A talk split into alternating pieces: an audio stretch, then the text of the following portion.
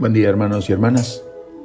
El Salmo 32 es un Tedeum, acción de gracias, aclamando e invitando al pueblo a alabarlo, ya que el Señor merece la alabanza de los buenos.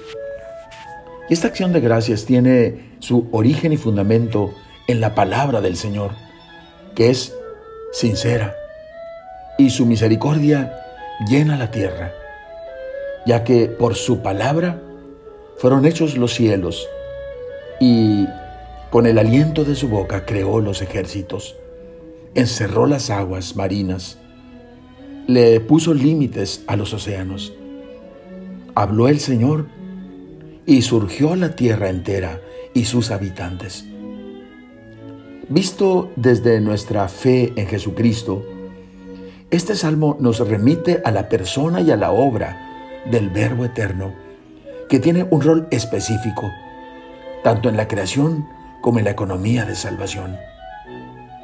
Juan 1.3, hablando del verbo, de la palabra, nos dice, todo fue creado por Él y para Él.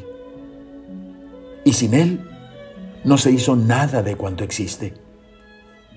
El verbo, el Hijo de Dios, empuja todas las cosas al ser y a la salvación.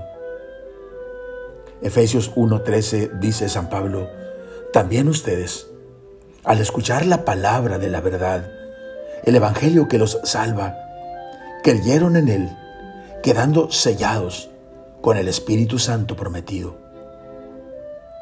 Así pues, quien cree en su palabra y acoge a Cristo, entra en la vida y en la alegría de los hijos de Dios. Cada uno de nosotros ha de responder porque nuestro destino depende de la respuesta libre y consciente frente a la palabra del Hijo de Dios. O mejor, frente a Jesús palabra, imagen visible del Dios invisible.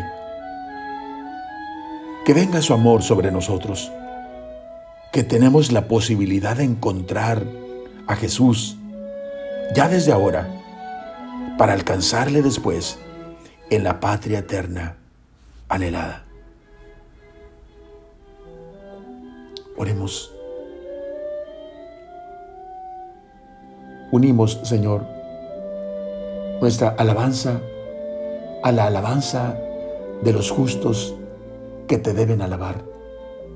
Unimos nuestra acción de gracias tocando la guitarra y al son del arpa entonándote cantos. Queremos entonarte un canto nuevo y acompañar con ovaciones esa bella música. Porque tú, Señor, has enviado tu palabra y por su poder hemos sido creados y hemos sido llamados a la salvación.